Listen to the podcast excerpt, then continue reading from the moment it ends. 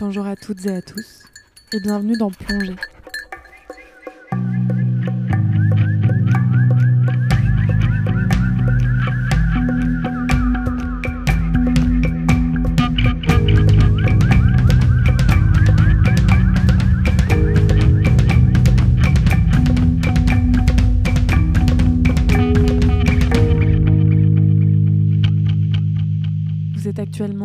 D'écouter la deuxième partie du podcast Plongée, consacré aux voix des forêts du livre Adois Forez. Pour celles et ceux qui nous rejoignent tout juste, pas de panique.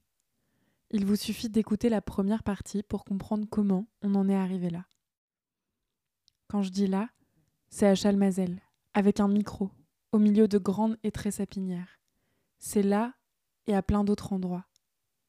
Et maintenant, quand je dis là, c'est à Noir-Étable, avec Alain qui est conseiller au Centre national de la propriété forestière. Son travail, c'est d'accompagner les propriétaires forestiers pour les aider à gérer leur forêt. Quand on est arrivé à la parcelle qu'Alain voulait nous montrer, on a croisé une abatteuse. C'était la première fois que j'en voyais une. Un monstre d'acier, multifonction, pour mesurer, attraper, tronçonner et débiter le bois. C'est avec les abatteuses qu'on peut réaliser des coupes rases, faire varier les paysages, mais aussi éclaircir un jeune peuplement dense sur un chantier qui aurait été trop pénible et peu rémunérateur pour un bûcheron manuel. Ça reste un outil dans le fond, une abatteuse. Un gros outil qui pèse 18 tonnes, certes, mais dont l'utilisation ne dépend que de la personne qui le manie.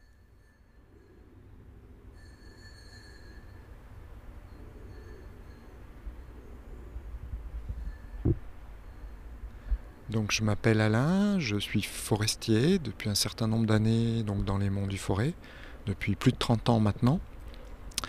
Mon rôle de forestier, c'est de travailler en forêt privée. Je travaille dans un établissement public, mais pour la forêt privée, pour les propriétaires forestiers, que je vais accompagner, que je vais conseiller et former pour gérer leur forêt. Et puis j'ai un petit rôle que m'assigne l'État qui est aussi de vérifier et de, suivre la bonne gestion de certaines propriétés. Euh, alors cette forêt, elle me tient particulièrement à cœur parce que c'est une forêt que je trouve belle. Euh, c'est une forêt comme on peut les imaginer quand on ne connaît pas bien la forêt. Euh, il y a plein d'arbres différents, il y a différents étages, il y a du renouvellement naturel, permanent. Et pourtant, cette forêt, elle est d'origine artificielle. Et donc, c'est l'homme qui l'a installée. Euh, il y a longtemps maintenant, hein, il y a 80 ans. Il y a sans doute euh, dans les années 40. On ne connaît pas bien l'histoire de cette forêt. Et euh, petit à petit, cette forêt a été façonnée par l'homme. Si elle est comme ça, c'est parce que l'homme intervient. Sinon, elle ne serait pas du tout comme ça. Et petit à petit, elle est plus en plus belle et elle s'améliore de jour en jour. Et en plus, elle produit du bois, en plus d'être belle. Donc pour moi, c'est très important. Cette forêt-là, elle remplit plusieurs fonctions. Donc elle va produire du bois, du bois dont on a besoin, nous les hommes. Elle va être belle et contribuer au paysage local. Et puis elle va abriter de la biodiversité, elle va être favorable à l'environnement. Je me suis toujours senti bien dans la nature et j'ai toujours aimé être dans la nature mais je n'ai pas d'origine de famille forestier euh, ou de famille d'agriculteurs, etc., des choses comme ça, ce qui, est parfois le cas. Donc je ne peux pas dire pourquoi je suis devenu forestier, je n'en sais rien. Euh, ça m'a plu, je pense que je, je suis bien dans mon métier, je pense que ça se passe bien avec les, les forêts que je fréquente, elles m'en veulent pas. Euh, les propriétaires que je fréquente, j'ai des bonnes relations avec eux, donc je suis sans doute dans le bon métier. Euh, ensuite, les arbres eux-mêmes. Alors, j'ai pas de, relation euh, mystique avec les arbres. hein. On va être clair. Pour moi, c'est un être vivant qui est absolument fascinant parce qu'effectivement, il a une mé- mécanique extrêmement complexe. C'est des arbres, c'est des êtres vivants, on va dire un peu étranges, dont on n'a pas percé tous les secrets. Par ailleurs, je ne fais pas de sentimentalisme euh, et surtout pas d'anthropomorphisme. C'est-à-dire, je ne compare pas l'arbre à un être humain c'est des fonctionnements complètement différents. Euh, Il y a une question que parfois on m'a posée, mais est-ce qu'un arbre il souffre?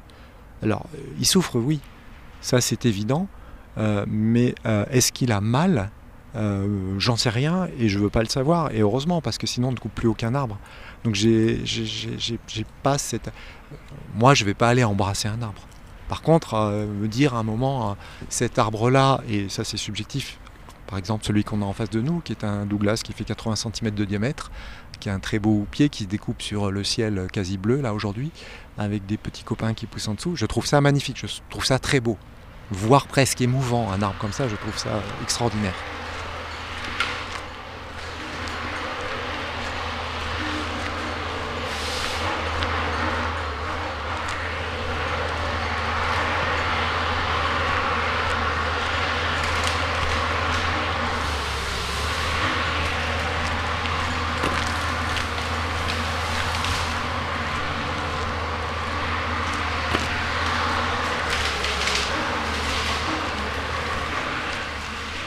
Ici, l'homme, euh, c'est souvent une formule que j'emploie, il accompagne la nature, il l'aide, il, euh, il, hâte son œuvre, comme on dit, mais il ne la force pas. Et c'est tout le principe ici de ce qu'on appelle la forêt jardinée, qui est tout à fait possible avec cette essence qu'est le Douglas, contrairement parfois à ce qu'on entend. Euh, on va distinguer deux maturités. Il y a la maturité économique, un volume unitaire ou un diamètre qu'on se fixe, et pour lequel on se dit au-delà, c'est pas la peine de le laisser pousser. C'est vrai pour tous les arbres. On fait ça pour tous les arbres, les forestiers. Le sapin, c'est très clair, par exemple. Un sapin, lorsqu'il fait 50 cm de diamètre, 60 cm de diamètre, c'est-à-dire qu'il a une centaine d'années, on va dire, euh, il va faire 2 mètres cubes, 2 mètres cubes et demi. Ça sert à rien de le laisser pousser plus parce qu'il commence à ralentir, il commence à devenir un peu faible. Il est victime assez souvent de, de problèmes sanitaires. Donc en général, on, le récolte à, à cet âge-là et à cette grosseur-là. Il y a un problème, c'est qu'il y a de moins en moins de bûcherons manuels. Il y a un peu moins de gens qui se forment et les gens qui se forment ne restent pas forcément en forêt ou ne vont pas forcément en forêt derrière leurs études. Euh, en tout cas pour, pour, tout ce qui est les bûcherons, ce qu'on appelle les entrepreneurs travaux forestiers, qui se dirigent d'ailleurs plutôt vers l'abattage mécanisé que l'abattage manuel, et encore pire, les ouvriers sylviculteurs, donc les ouvriers forestiers euh, qui vont effectuer des plantations, des tailles, des dégagements, on en trouve de moins en moins, c'est de plus en plus difficile. Donc en fait, contrairement parfois à une idée reçue, c'est pas la mécanisation qui a chassé ces gens-là. La mécanisation euh, en forêt supplée au manque de personnel et permet effectivement de faire des travaux qu'on n'arriverait pas à faire si la mécanisation n'avait pas remplacé euh, le personnel qu'on avait à, à l'époque. Alors, euh, par contre, effectivement, euh, moi j'ai vu arriver les machines, effectivement, en forêt. Euh, j'ai vu les premiers prototypes qui ont travaillé en forêt ici. Je me souviens notamment de cette propriété-là sur une autre parcelle où en 1992, il y a une première machine qui est arrivée. On est tous, venus la voir comme une bête très curieuse. Ça paraît pas si loin, enfin en tout cas pour moi. En 92, c'était les Jeux Olympiques d'Albertville, je m'en souviens bien.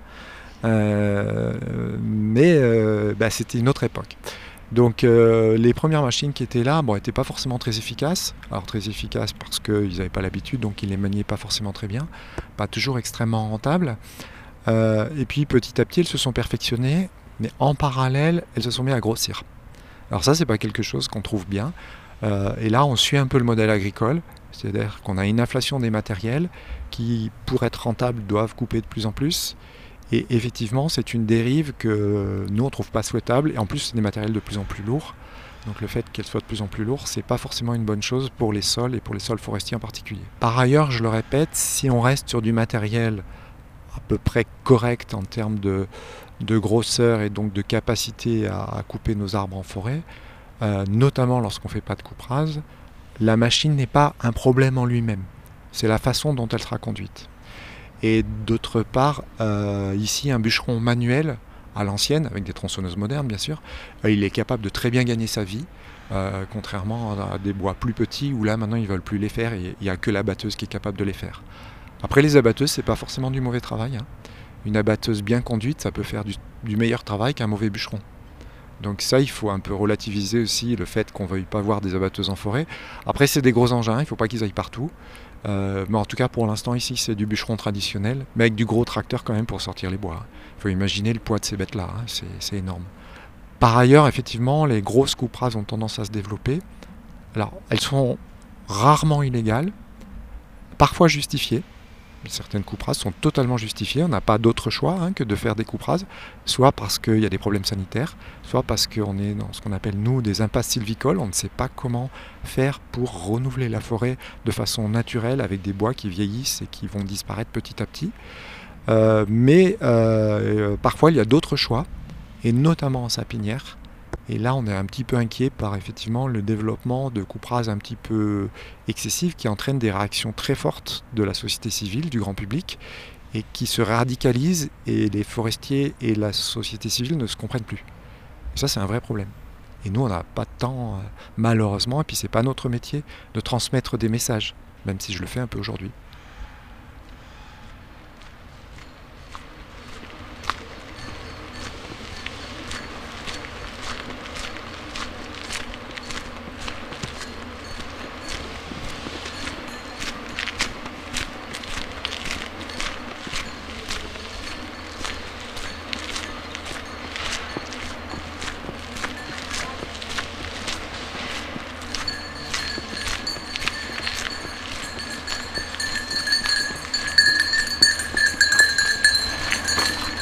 Euh, le de bûcheron, il est peu rémunérateur.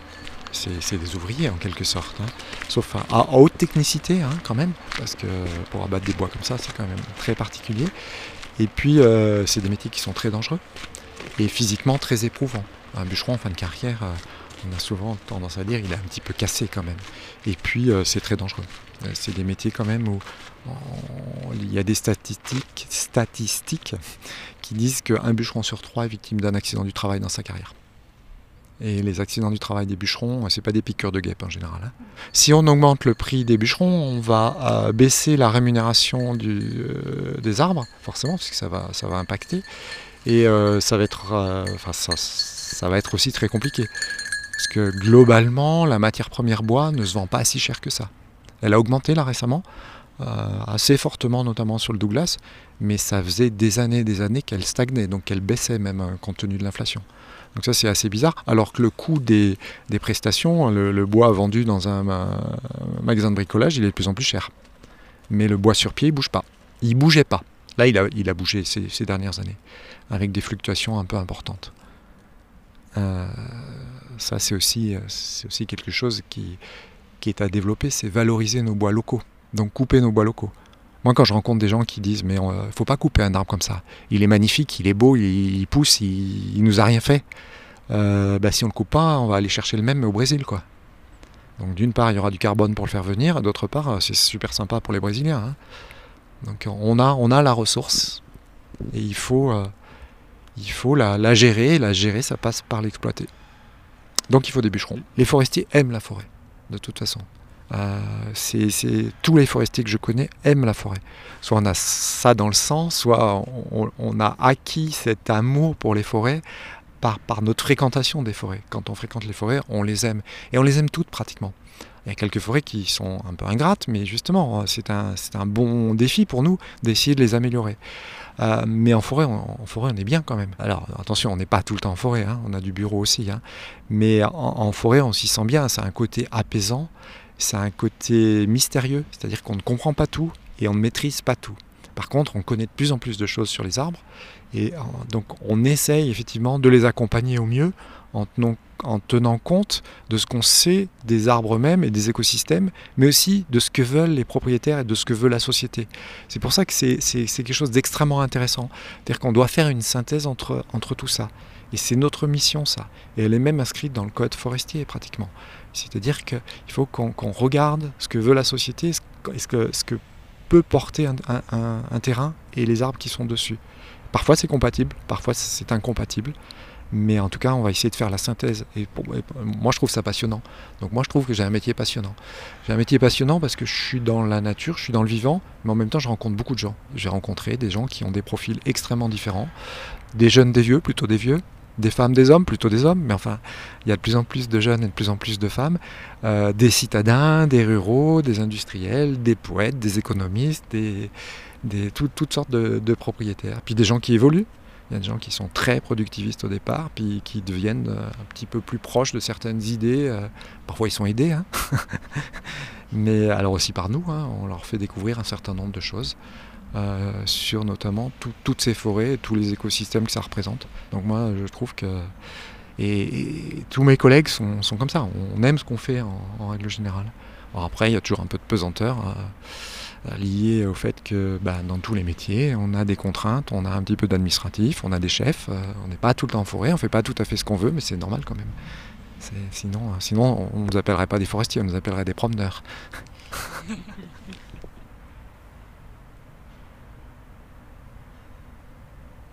Je vous disais que nous étions ici et là à la fois, parce que le livradois Forez, ce n'est pas que le Forez. Et en dépit des rumeurs du coin sur les Auvergnats, on a passé la frontière pour aller rencontrer Christophe, membre de Recrudescence. Recrudescence, c'est une association de citoyennes et de citoyens qui, face à l'intensification des coupes et à la mauvaise gestion parfois observée autour de chez eux, ont décidé de racheter collectivement des forêts. Dans ces espaces, ils questionnent ensemble la notion de propriété, de rentabilité économique. Ils mettent en place une gestion alternative et durable des écosystèmes forestiers. Christophe nous a donné rendez-vous au pied d'un énorme hêtre. Il est là. Waouh Ah ouais. Oh.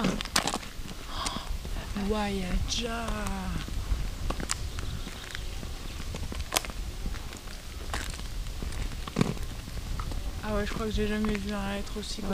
moi non plus. Bonjour. Bonjour. Petit loup. Où est Petit loup. Mais lui, à côté, il est parfaitement sain. Petit loup Dino Lui à côté. De quoi Pardon, excuse-moi. Bonjour. Bonjour. On vient voir le être. Il mérite. On est sur un plateau granitique. Euh, on est là aujourd'hui sur une clairière. En fait, le, brouillard là, est, posé, mais tout autour de nous, on a de la, vieille sapinière qui est, sur les crêtes. Et on est plutôt sur une clairière à proximité donc, euh, du village de Fougères. Euh, beaucoup de, petits villages d'une quinzaine, vingtaine de maisons dans le Livradois et, et en fait ça, forme un petit peu des, clairières là, en périphérie de cette vieille sapinière. Et depuis l'exode rural, depuis la fin du 19e en fait, euh, ces clairières elles se sont refermées parce que les, gens partant, eh ben, ils, ont, planté les terres. Et donc on a beaucoup de, résineux plutôt jeunes, de plantations. Euh, et, au milieu de ça, ben au milieu de ces clairières, il reste quand même euh, pas mal de, vieux arbres, d'arbres feuillus. Et là, on a un cas particulier, donc qui est, ce hêtre. Ben, il, est, il est monumental. Il est, impressionnant. Il n'est pas très très haut, mais il a un tronc qui est vraiment une masse. Enfin, on, croirait un. Il n'est pachydermique, il est énorme. Euh, il a une écorce aussi, euh, on le voit mieux de l'autre côté, qui est, toute euh, boursouflée. On n'a pas le, tronc lisse qu'on a l'habitude de voir, même sur des très gros êtres. Et puis, bah, il, est, vieux, hein, puisqu'il fait plus de, 7 mètres de, circonférence. mais aussi, il est malade. Il est attaqué là, par différents champignons, il a des, plaies et, le bois de hêtre se, exposé aux intempéries se dégrade assez rapidement je pense que le, côté émotionnel, le, fait de, Voilà, il se passe quelque chose quand on rencontre un, végétal, euh, quand on rencontre, mais aussi une ambiance, euh, une ambiance forestière, un, bout de forêt. Euh, la première chose, c'est, je crois que c'est ça qui, qui fait qu'on accroche ou pas, ou qu'on a envie de, justement de défendre et de, faire en sorte que cet espace qui est tellement magique, on a envie qu'il qui soit pas dégradé, qui soit pas, euh, qui ait pas d'atteinte dessus, et, voir comment on peut le, faire perdurer. Parce que si euh, la première approche, elle est euh, effectivement émotionnelle, après tout de suite, il y a comment dire, en tout cas j'essaie, puis ce qu'on essaie de faire aussi avec diverses associations, c'est de, voilà, de ne plus être dans la, contemplation ou dans le, euh, ou dans la crainte ou dans la, ou dans la défense, mais c'est vraiment de passer à l'action pour, pour, faire en sorte que, qu'on puisse à nouveau avoir des émotions euh, comme ça et que des gens à l'avenir puissent aussi rencontrer des, des chouettes coins et des, chouettes végétaux. Parce qu'après, euh, bah, sur un arbre comme ça, ou- mais c'est pareil avec une forêt, c'est pareil avec un peuplement, et ben on va, et on va sortir la loupe, on va se pencher dessus, quoi. on va essayer de, comprendre, on va voir combien il y a d'espèces, on va voir euh, quels sont leurs âges, quelle est, la dynamique, euh, quel est le lien, quel est le lien avec le sol, avec le- l'exposition, pour, imaginer comment ça va se développer dans, le bon sens ou dans le mauvais sens, quoi. Et puis euh, voir justement quelle, euh, quelle part l'homme peut avoir, euh, qu'est-ce que à notre échelle, qu'est-ce qu'on peut avoir comme intervention pour, pour justement plus accompagner que de vouloir façonner un, arbre, que ce soit par la taille, quand on parle d'un individu, d'un arbre, que ce soit un arbre comme celui-là ou un arbre fruitier, ou bien un peuplement en, voulant à, tout prix imposer la marque de l'homme. quoi. Alors accompagner la forêt, ça veut dire euh, bah, déjà ne pas vouloir euh, d'emblée imposer euh, un, système. Ça veut dire d'abord voilà, apprendre à la, connaître, à la regarder, voir comment, comment elle se comporte. et ça veut dire déjà aussi se, se laisser la possibilité de ne rien faire. Parce que euh, la, forêt finalement, enfin on le sait maintenant je pense aujourd'hui, même si c'est le discours qui pendant longtemps inverse qui a, qui a prévalu, euh, de dire euh, voilà l'homme l'homme faut il faut que l'homme intervienne pour avoir des belles forêts on sait aujourd'hui que, que c'est faux qu'on a on a des forêts qui sont qui sont vraiment magnifiques euh, dans lesquelles l'homme n'est pas du tout intervenu et on sait qu'on a aussi des forêts qui sont enfin d'ailleurs ce ne sont pas des forêts où l'homme intervient de manière très très présente et, c'est une catastrophe euh, à tous les points de vue quoi. J'aime bien tout le côté historique, c'est-à-dire si cet arbre est là par exemple, là, euh, euh, voilà, il y a une histoire quoi. Même si euh, s'il dit rien, euh, voilà, il s'est passé des, tas de choses. Tout à l'heure on a vu là donc un, voisin là qui nous a raconté quelque chose qu'on ignorait. Bon, ce sont plein d'anecdotes finalement, mais voilà, qui montait finalement dans l'arbre. Il arrivait à monter en haut de l'arbre en passant par les branches parce qu'ils n'arrivaient pas à passer par le tronc, donc parce que les branches étaient tellement grandes euh, qu'elles touchaient le sol à, plusieurs mètres, euh, voire plusieurs dizaines de mètres du tronc.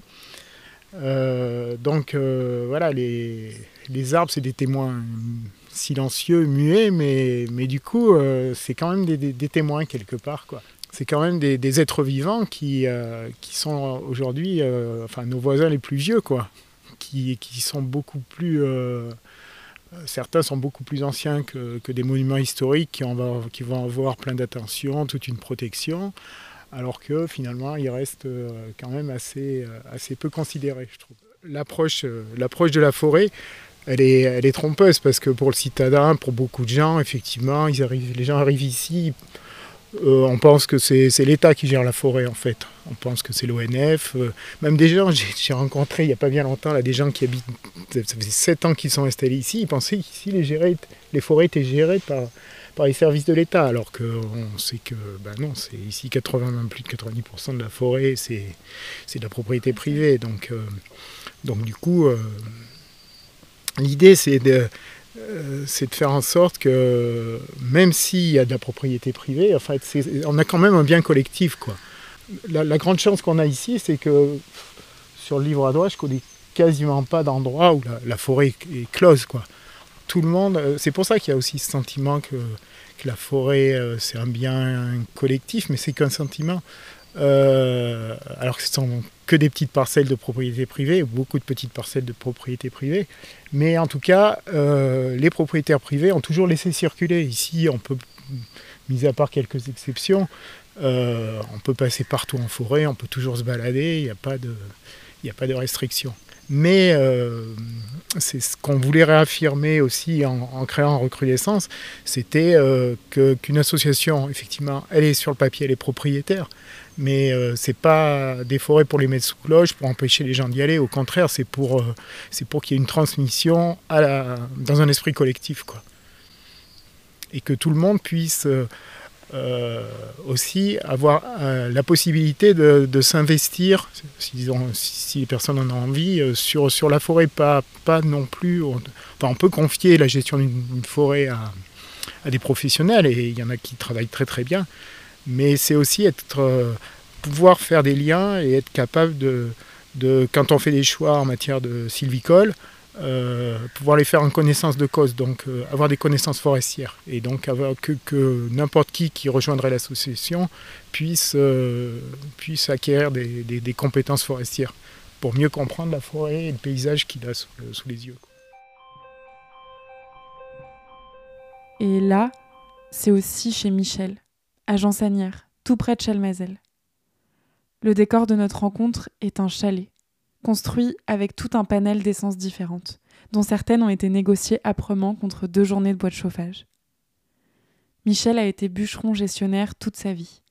On est resté une heure avec lui, assis autour de la table rectangulaire de la cuisine, cafetière en marche. C'est très impressionnant le temps qu'il faut. Même avec une grosse tronçonneuse, avec un guide de 80, euh, il faut le percer à cœur, il faut laisser que les côtés, il faut reprendre, il faut, il faut tout les pâter, c'est fou. Il y a un moment de préparation. Et là, quand il part, tu, tu... tu dois suer. Quoi. Un bruit, mais ça s'entend à des kilomètres. Et les gars, ils disent, mais qu'est-ce qu'il a fait? Alors en plus, donc ils étaient trois, ils passaient entre les deux autres. Quoi. Donc il y avait celui de 8 mètres, il y avait celui de 9 mètres, et lui il passait au milieu. Alors ça, ça, fait les branches des trois à la fois. Ça dure. Euh, T'as l'impression que ça dure une éternité parce qu'il tombe.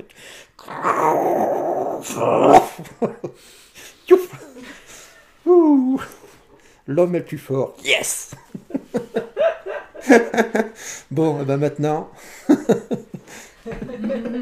voulez que je vous fasse le café? Avec plaisir. Ouais, avec plaisir.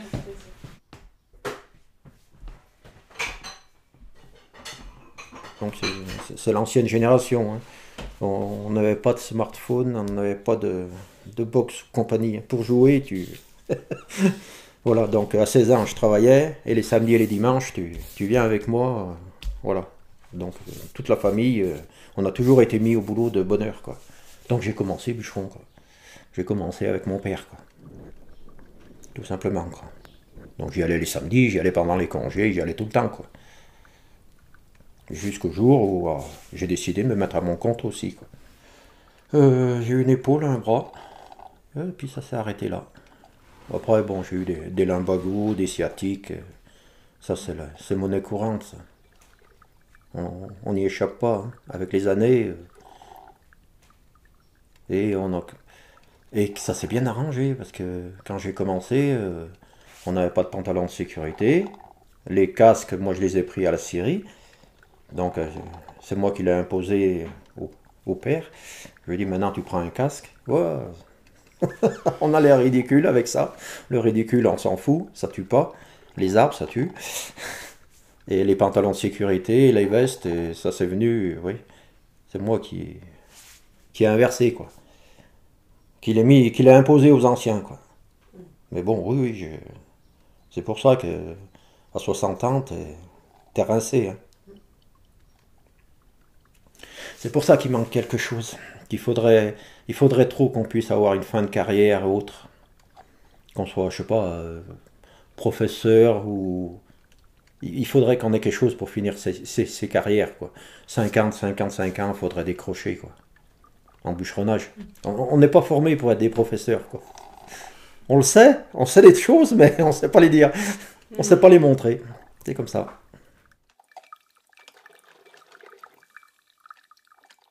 Ou on est du matin, ou on est du soir. Donc moi je suis du matin, donc c'est clair. Euh, 7h30, on est, on est dans la forêt, c'est prêt. Jusqu'à midi. Après midi, on casse la croûte. C'est où la, sieste ou la promenade des chiens? Ça dépend parce qu'ils suivent, donc on va faire un petit tour. Et on finit à 5 h de l'après-midi. Et après, c'est l'affûtage, c'est le nettoyage des machines pour le lendemain. Et c'est tout rechargé, l'essence est mise, c'est prêt. La journée du bûcheron, ça se fait un matin de toute façon. Il te faut deux tronçonneuses, euh, deux bidons d'essence, un tourne-bille, des coins une masse et tout l'équipement de sécurité, pantalon, chaussures, casque, lunettes. Avec ça, tu dois pouvoir faire une, journée.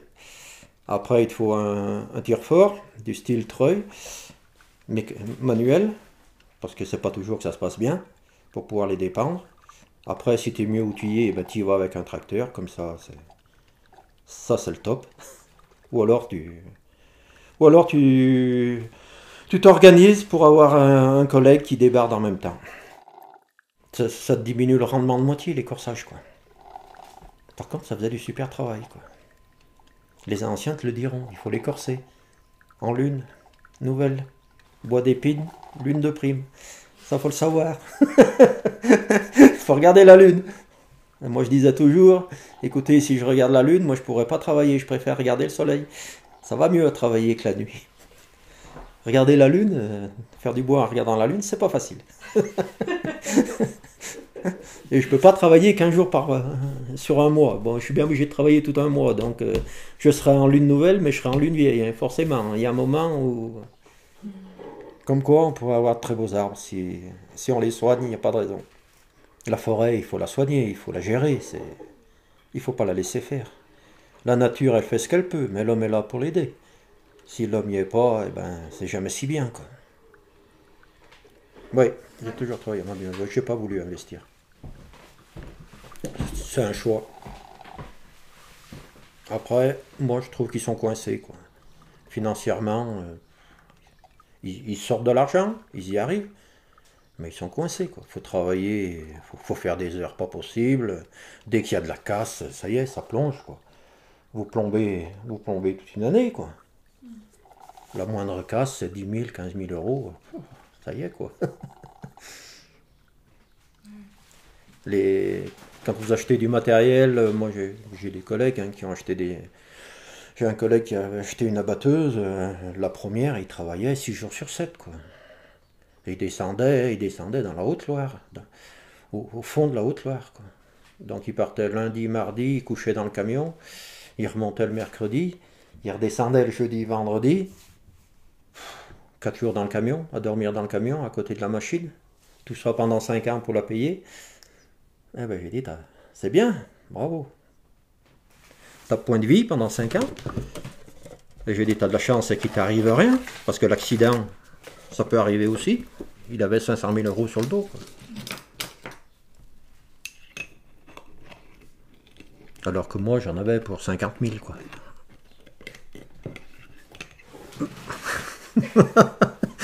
oui, la chouette, elle est contente quand l'homme vient pas trop, mais la martre aussi, elle est contente. Les écureuils aussi sont contents quand on vient pas.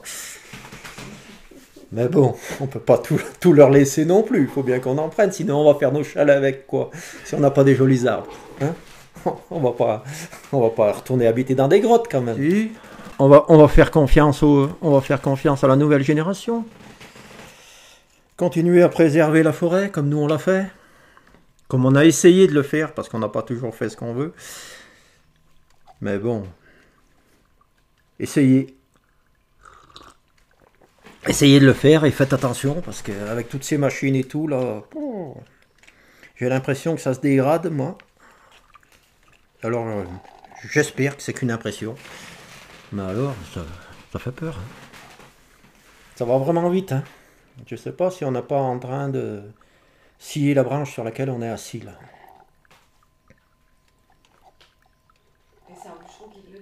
Et c'est un bûcheron qui le dit, oui. C'est, c'est grave quand même. Le gars qui a coupé des, des arbres toute sa vie et qui dit ah, arrêtez de couper comme ça parce que. Ben bon, j'ai coupé avec euh, modération, parcimonie, c'est ça C'est ce qu'on dit J'ai pas. Voilà, j'ai pas fait des. J'ai fait des coupes à blanc, oui, oui, oui, euh, à la tronçonneuse. Mais c'était des coupes sanitaires, donc c'était dans, du, dans le grand 10. On n'avait pas d'autre choix. Je veux bien croire que dans les PCA, il y a des fois, ils n'ont pas le choix. Mais moi, je suis sûr qu'il y a des fois, ils ont le choix. Et qu'ils font l'autre choix. Et qu'ils font le mauvais choix. Le plus rapide, le plus pratique. Tac. Voilà. Bingo. Ce podcast touche à sa fin. On espère qu'à vos oreilles, il aura fleuré bon la sève et la sueur, et qu'il vous aura donné, autant qu'à nous-mêmes, matière à penser et à sentir autrement les arbres et la forêt. Une question reste en suspens et nous chiffonne encore en éteignant le micro. En trois jours de rencontres et des heures de discussion, on a réussi à récolter seulement deux voix de femmes qui ont envie de nous parler de forêt. Quelle place les femmes occupent-elles dans le milieu forestier? Ça veut dire quoi être bûcheronne, être sylvicultrice, être chieuse Est-ce que ça existe? On espère bien qu'un prochain épisode de plongée sera dédié à cette question, avec des femmes qui parlent forêt. Des bûcheronnes, des débardeuses, des gestionnaires, des poètes, des naturalistes. En attendant, on va vous proposer d'entendre les voix des personnes qu'on a croisées et qui ont peuplé notre tournée 2023. Ce sera une belle façon pour nous de rentrer en hibernation tout en continuant l'aventure. Merci de votre écoute et forestement vôtre. Si vous souhaitez soutenir la réalisation de ce podcast, vous pouvez nous retrouver sur Hello Asso. Un podcast réalisé par Justine Grange, Charlotte Padel et Elsa marchand Musique de Yael Monet.